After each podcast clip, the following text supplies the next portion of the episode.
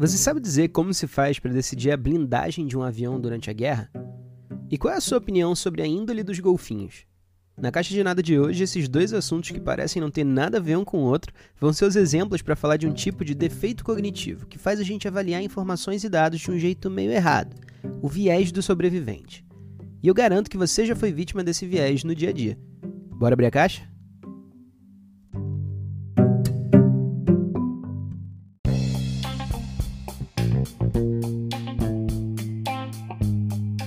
E a primeira história da caixa de hoje é direto da Segunda Guerra Mundial. Durante esse confronto importante na história do mundo, tanto os países do eixo quanto os aliados desenvolveram vários programas científicos para aumentar a performance dos combatentes, a efetividade das táticas de guerra e até o potencial destrutivo do arsenal de cada um deles. E algumas dessas histórias são bem famosas, tipo a do Alan Turing, que acabou virando filme, o jogo da imitação.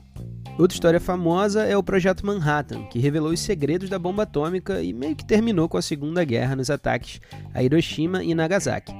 Mas hoje eu vou contar uma história um pouco menos conhecida, sobre bombardeiros e uma equipe da Universidade de Colômbia, chamada Grupo de Pesquisa Estatística. Esse grupo recebeu a seguinte missão dos militares. Observando os lugares onde os bombardeiros que retornavam do combate eram alvejados, eles precisavam determinar que pedaço do avião tinha que receber mais reforço na blindagem.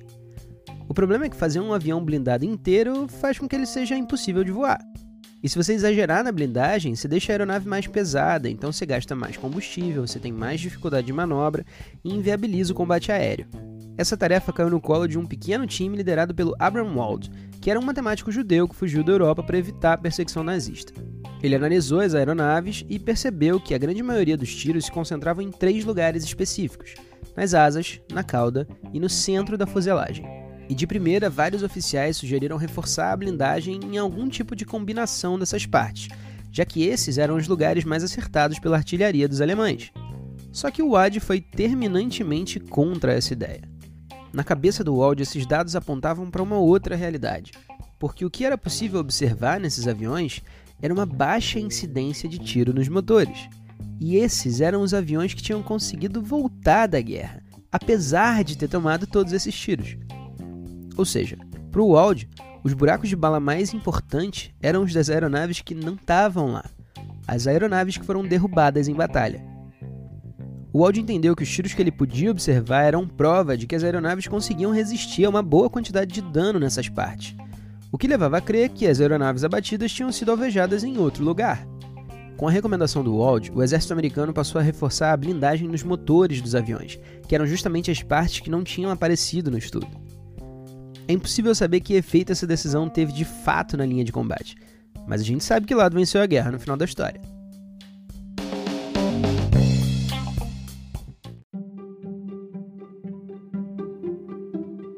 Se você está curtindo a caixa de hoje, já sabe, se inscreve no podcast para receber os próximos episódios e dá uma ouvida nos anteriores. A nossa próxima história é sobre golfinhos e como a realidade pode ser um pouco diferente do que a gente acredita. Se você é fã do Flipper, talvez você não vá gostar muito desse papo. Vamos lá?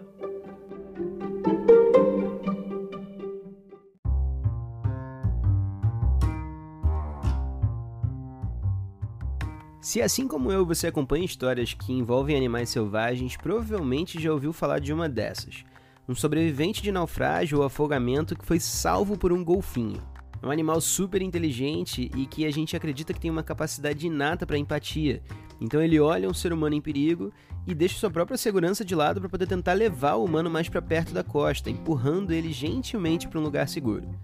Já ouviu falar essa história? Mais de uma vez, né?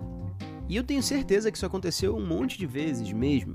Mas essa história guarda um mistério impossível da gente resolver. Daí surgiu um exercício mental interessante, que é o problema do golfinho benevolente. É o seguinte: sempre que a gente fica sabendo de uma história como essa, a gente imagina que os golfinhos, no geral, são criaturas mesmo bondosas, inteligentes, empáticas e capazes de perceber o sofrimento do outro. E assim eles vão agir para ajudar o ser humano que está quase se afogando. Como se os golfinhos tivessem naturalmente um dom para bondade. Só que a gente nunca ouviu falar das histórias em que os golfinhos usaram a mesma inteligência para empurrar gentilmente alguém se afogando no meio do mar para ainda mais longe da costa acabando com as suas chances de sobrevivência. Isso porque, nesse caso, a pessoa morre. Então não importa quantas vezes o fato pode ter acontecido, em todos os casos ele resulta num corpo no fundo do mar. E pessoas mortas não contam as suas histórias. Eu não estou querendo dizer aqui que os golfinhos são obviamente assassinos de humanos. Mas o ponto é que se uma ocorrência tem 50% de chance de resultar em A ou em B, e você só tem acesso ao resultado A, então é natural que você pense que B não existe, mesmo que potencialmente B possa representar metade dos casos. E se você ainda não está convencido de que talvez a sua visão sobre golfinhos seja um pouco distorcida, aí vão mais duas verdades sobre esse animal. Uma delas é que o comportamento sexual dos golfinhos é extremamente agressivo, com machos se reunindo em pequenos grupos e literalmente espancando fêmeas e matando os filhotes para que elas sejam mais receptivas ao acasalamento. Isso é real e documentado. E além disso, já foi registrado por um documentário sobre golfinhos que alguns deles têm o hábito de mastigar baiacus vivos para poder usar a toxina que o peixe libera quando está tentando se safar de um predador como uma espécie de narcótico recreativo. Ou seja, o mamífero aquático favorito do mundo curte ficar chapado às custas do sofrimento alheio e assassina bebês no tempo livre. Será que ele é realmente bonzinho?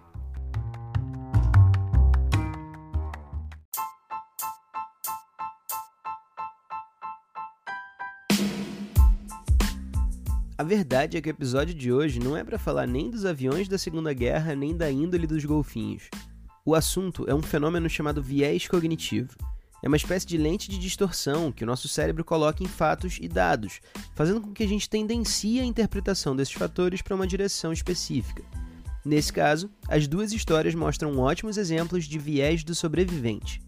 Nos dois exemplos, a forma errada de interpretar os dados é fazer uma avaliação sobre o que aconteceu na realidade a partir apenas das histórias de sucesso, ignorando o que aconteceu nas histórias de fracasso. Quando Abraham Wald olhou para as perfurações dos aviões que retornaram da batalha, ele rapidamente entendeu que os furos mais importantes estavam nos outros aviões, os derrubados. E com inteligência ele conseguiu inferir quais lugares que esses aviões provavelmente foram acertados, indicando o caminho a seguir a partir disso.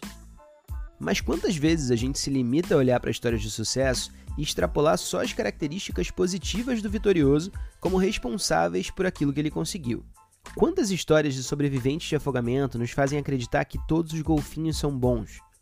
Levando isso para nossa realidade social, o viés do sobrevivente é o mesmo efeito que faz a gente ouvir a história de um jovem que veio de um lugar muito pobre, um ambiente precário, com uma família desestruturada e com um esforço sobre-humano conseguiu mudar a vida dele e inferir que jovens na mesma situação não fazem a mesma coisa porque não se esforçam o suficiente. Ou, num exemplo mais simplista, é aquela mesma história da pessoa que jura de pé junto que fumar não faz nenhum mal, porque o avô dela fuma com 95 anos de idade e continua super saudável. A gente está avaliando o fracasso através das características do sucesso e deixando de lado um universo enorme de fatores, acontecimentos, enfim, um monte de coisa que pode mudar a nossa visão sobre o assunto. A gente está ignorando os furos nos aviões que não voltaram da guerra. Junto do viés de sobrevivência, existe um monte de outros vieses cognitivos, e sim, esse é o plural, vieses, que tendenciam o nosso olhar para os dados. Como o viés de confirmação, que faz com que a gente só absorva dados que confirmam aquilo que a gente já acreditava, e a ilusão de agrupamento, que é uma tendência de acreditar que eventos aleatórios que acontecem de maneira conjunta têm necessariamente alguma coisa em comum. Ah, e um dos meus favoritos, a maldição do conhecimento. Mas esse eu queria fazer um episódio especial para explicar para vocês. O ponto desse episódio não é fazer você questionar a sua imagem sobre os golfinhos, nem exaltar a inteligência do exército americano. É fazer a gente pensar em como o viés do sobrevivente afeta a nossa forma de enxergar o mundo. E será que a gente está sendo realmente justo quando a gente faz uma avaliação de alguém que não conseguiu alguma coisa a partir do sucesso de outra pessoa que conseguiu? Quando a gente faz isso com os outros e quando a gente faz isso com a gente. Olhando para alguém que conseguiu o corpo que a gente queria ter ou o emprego que a gente queria conquistar e pensando que se a gente tivesse feito as coisas que essa pessoa fez, a gente conseguiria chegar lá também. A verdade é que não necessariamente e que cada história pessoal guarda oportunidades, obstáculos, objetivos e dores que fazem o caminho para o que a gente chama de sucesso ser extremamente individual e praticamente intransferível. Então, cuidado para você não medir o que é o sucesso e qual é o caminho para o sucesso a partir da história dos outros. Você pode estar sendo afetado pelo viés de sobrevivente. Ah, e se sucesso é um assunto importante para você, tem um episódio aqui do Caixa de Nada só sobre isso.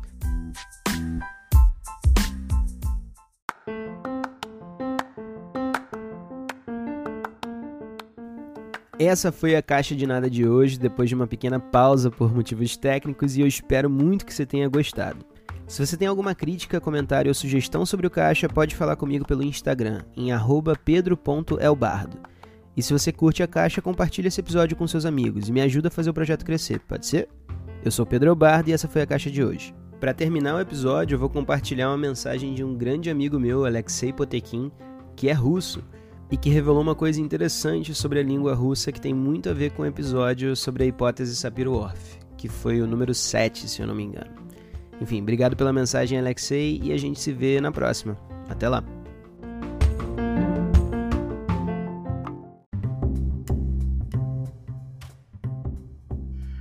Fala, Pedro. Muito legal o teu projeto de podcast, cara. Tô ouvindo direto. E, o, o último é, sobre, sobre como a língua interfere né, na, na, forma como a gente pensa, é muito legal e me lembrou também de uma história curiosa que eu, que eu ouvi aqui na Rússia, né?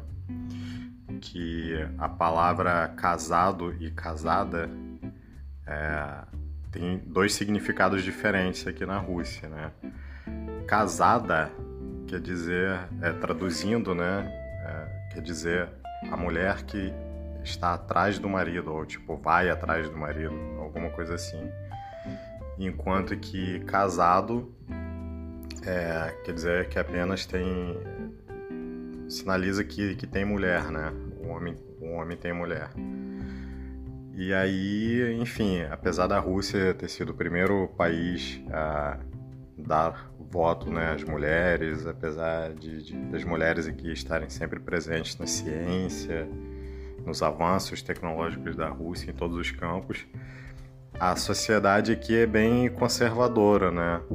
É, e aí, não sei, talvez explique um pouco, né?